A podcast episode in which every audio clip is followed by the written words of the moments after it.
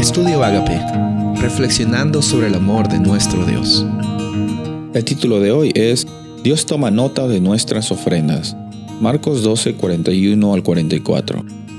Jesús se sentó frente al arca de tesoro y observaba cómo la multitud echaba dinero, y muchos ricos echaban grandes cantidades. Y llegó una viuda pobre y echó dos pequeñas monedas de cobre, o sea, un cuadrante. Y llamando a sus discípulos les dijo, en verdad les digo que esta viuda pobre echó más que todos los contribuyentes al tesoro, porque todos echaron de lo que les sobra, pero ella de su pobreza echó todo lo que poseía, todo lo que tenía para vivir. El título es interesante, el que mencionamos. Dice, Dios toma nota de nuestras ofrendas.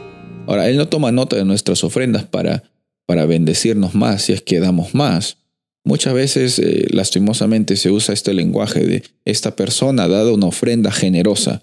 Y cuando decimos eh, ofrenda generosa, lo primero que se nos viene a la mente es una ofrenda generosa, es una ofrenda de gran cantidad. Ahora, ¿quién nos dice que una ofrenda que no es de gran cantidad no es generosa?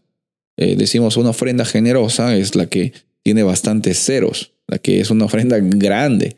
Y a veces eh, pues confundimos grandeza con, con generosidad, la, la, cantidad de, de, dinero. Jesús nos menciona en esta historia que Él está tomando nota no de nuestras ofrendas para ver si bendice más o si somos reconocidos más. No, Jesús está diciendo en esta historia que mientras los ricos daban mucho dinero y esta mujer dio poco dinero, pudiéramos quizás haber catalogado las ofrendas de los ricos como una ofrenda generosa pero, y, quizás la, ofrenda de la mujer como una ofrenda no generosa, una ofrenda genérica. Y yo me imagino quizás la mujer eh, un poco avergonzada por, por lo poco que ella estaba dando, entre comillas. Pero no era poco lo que ella estaba dando. Jesús dice que mientras que los ricos o las otras personas daban lo que les sobraba, esta mujer estaba dando todo lo que tenía. En ese sentido, Dios está tomando nota de nuestras ofrendas. Él realmente sabe la intención por la cual tú y yo estamos dando eso hacia la tesorería de la iglesia.